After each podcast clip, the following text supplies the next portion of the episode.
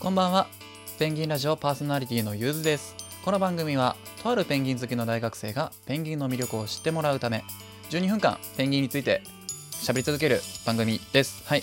なんかあの曖昧になってきちゃいましたね。この工場文。なんか毎回喋ってるはずなんですけど最近無意識に喋れてたのにな。なんか噛むようになっちゃったな。まあいいでしょう。ね、そんね、ここの部分を聞きたいわけじゃないと思うんで、はい。とにかくペンギンについていっぱい話すっていう番組です。はい。ね、ペンギンのことしか話してないですね。ずっと。ペンギンのことじゃないことも話すんですけど、結局ペンギンに帰ってくるっていう。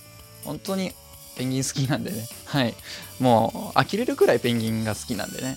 自分も呆れますし、人にも呆られますし。まあいいや。はい。本日お話ししたい話はですね、このサムネ画像、ご覧になりました？ぜひまだご覧になってない方いらっしゃったら、この回のサムネ画像見てください。はい。もっこもこになってますでしょこの皇帝ペンギン。これ、ちょっとした、まあ、ペンギンがみんな1年に1回やるっていう生理現象なんですけど、これの、えー、解説をしていきたいと思います。それでは、ペンギンラジオ、今回もスタートです。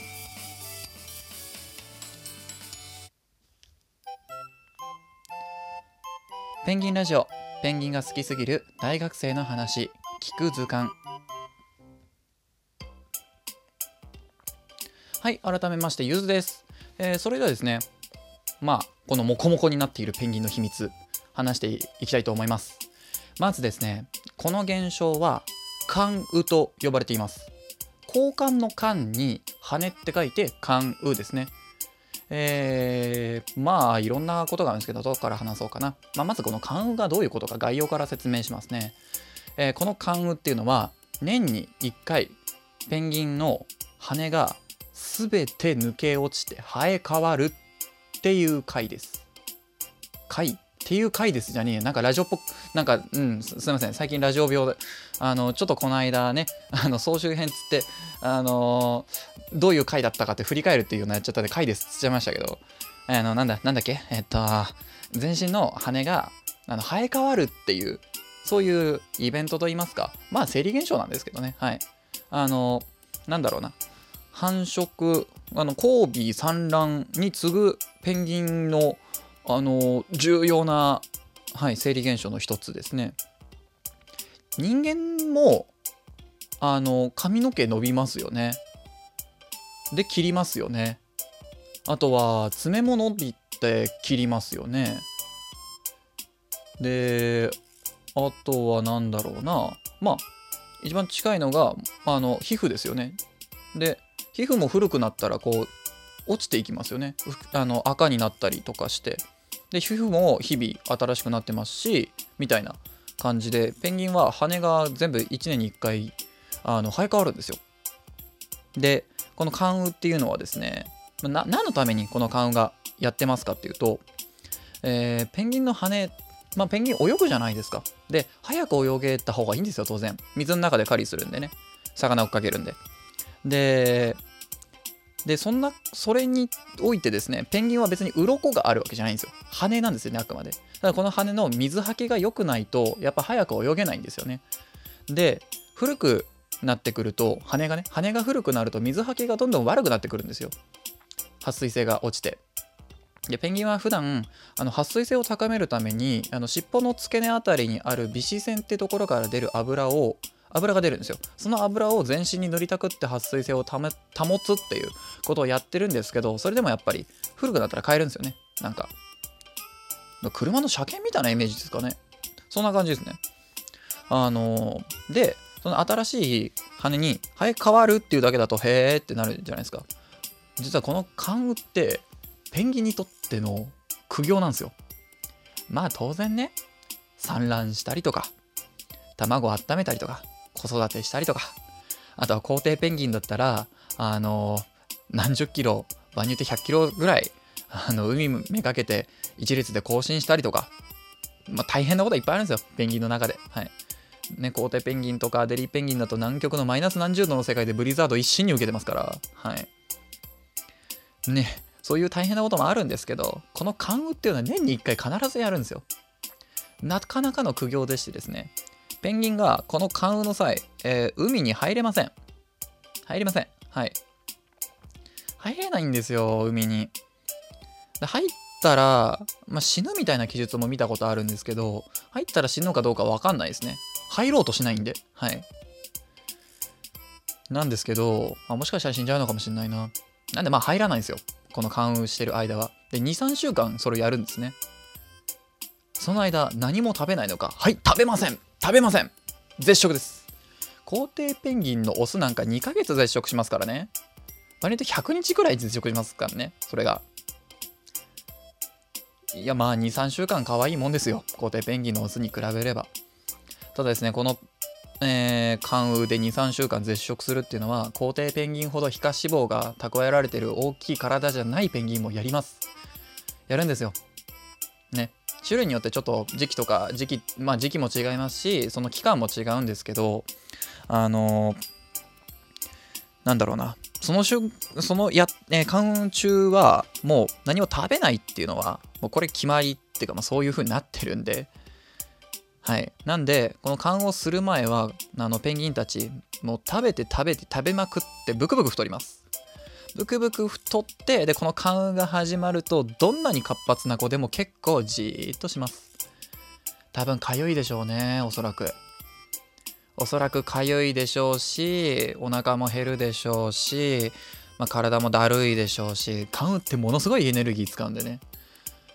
だからもう関羽が終わった後って新しい羽になるっていうのはすごいいいことなんですけど多分お腹ペッコペコなんですよね激痩せします本当にはいなんその空業じーっとするんですよ。で水族館とかでたまにこの関羽中のペンギンを見ることもできるんですけどところによってはあの関羽が始まるとペンギンをバックヤードに下げてしまうっていう水族館もあるんですね。ペンギンの健康管理のために。はい。なんで、この勘を実際生で見ることっていうのはなかなか難しいんですよね。はい。ただですね、で、この勘を初めて見る方は、このペンギンどうしたの？病気なんじゃないの？って心配される方いるんですけど、1年に1回必ずあることなんで、はい。あの、そこはご心配なさらないように。ただですね、まあ、苦行です。本当に苦行なんですよね。なかなか、見てて、なんかいい気分のするものではないですね。ああ、頑張れって頑張れって思いますね。で、えー、何を落としたっけな？あ、この関羽なんですけど、まず、まあ1年に1回あるんですけど、一番魅力的なっていうか、まあ、ペンギンにとって苦行苦行なんで、魅力的って言い方していいのかどうかよくわかんないんですけど、こう見てて、もうスペクタクルな、すごい壮観な関羽があるんですよ。それが、ヒナの羽が抜けて大人の羽になるとき大人の階段登る。君はまだヒナペンギンさ。みたいな。はい。ね。アジやイワシは誰かがきっと運んでくれると信じてません自分で取りに行きましょう何の話だっけ？こういうことをやるからいけないんだ今今回すげえ途中まで真面目に話してたのにやっぱこうやってボケちゃうんだよな。何の話だっけ？それで分かんなくなっちゃった。あ、ヒナだ、ヒナ。ヒナって、まあ、ペンギンって結構面白い動物でして、ヒナのうちって思いっきり見た目違うんですよ。まあ、鳥って結構そういうことあるんですよね。鶏とひよこ想像してみてください。全然違いますよね。ペンギンもヒナのうちって全然大人と色が違ったりするんですよ。あの一番まあヒナの模様が有名なのが皇帝ペンギンですけどなんか LINE スタンプとかよくなってますよねコーペンちゃんとかあのヒナペンギンと大人のペンギンも似ても似つかないじゃないですかデザイン的にはで一番すごいのがキングペンギンのヒナ茶色いもっこもこもう抹茶色。全身抹茶色のモコモコなんですけどこれがあの大人になる時の関羽ですとその茶色の羽が抜けて下から大人のキングペンギンがこう剥がれてくるように見えるんですよ。なんかこうだんだんパリパリパリパキみたいなそんな感じに見えるんですよ。あれはかっこいいですねなんか。あこの子大人の階段登ってるっていうやっぱこうね初めての関羽を終えて一人前のペンギンになるんでねでそこでちゃんと泳いで自分で餌を捕まえてで、自立していく。はい。やっぱりね、人間もそうですけど、いつまでも親のすねかじってられないんでね。はい。ちゃんと自分でね自立して大人として生きていく皆さんは1回目の関羽しましたか？大人になりましたか？自分はあの 大学生なんでまだこれから就職してで独り立ちしたら1回目の関羽がやっと済んだかなっていう感じなんですけどぱペンギンのように生きたいですよね。ペンギンのように恋もしたいですし、ペンギンのように子育てもしたいですし、というかペンギンになりたいですし、はい。まあそんな感じですね。じゃあ最後にですね、今回この話をするに至った経緯を話しましょうか。本当に毎回のように名前を出してすいません。ペタコさんです。ペタコさん。あのー、ツイッターでですね、もうなんか自分の番組紹介をしてくださってもう感激して全身の羽が抜けそうでしたって書いてたんですよまあ自分に羽生えてないんですけどねまあ、よく自分こういろんな例えをペンギンにするペンギンで例えるんですけど感激で卵を産みそうとかよく言うんですけどねあのその時に全身の羽が抜けそうでしたって言ったらペタコさんがなんかこう他のコメントと一緒に「関羽ですか?」って返してくれたんですよあれ？俺関羽ってラジオで言ったっけな？と思って関羽の話しましたっけ？みたいな風に言ったらあの、まあ、ツイッターでのやり取りなんですけど、で、カウンの話しましたっけ？って言ったら、あの、ペンギンの画像検索をして、それだけでも嬉しいんですよ。ペンギンに興味持ってもらえたなっていうのが。で、ペンギンの画像検索をして、あの、関運中の子が出てきたんで気になって調べましたって言って、あ、じゃあ関運の回やらないとなって思ってお話をしました。関羽のこと分かっていただけたでしょうかね。えー、皆さんもしっかり1年に1回自分磨きをされてはいかがでしょうか。それでは、ペンギンラジオ。なんか変、結べたかな？大丈夫かな？えー、それではペンギンラジオまた次回もお会いしましょう。ゆずでした。バイバイ。噛んじゃった。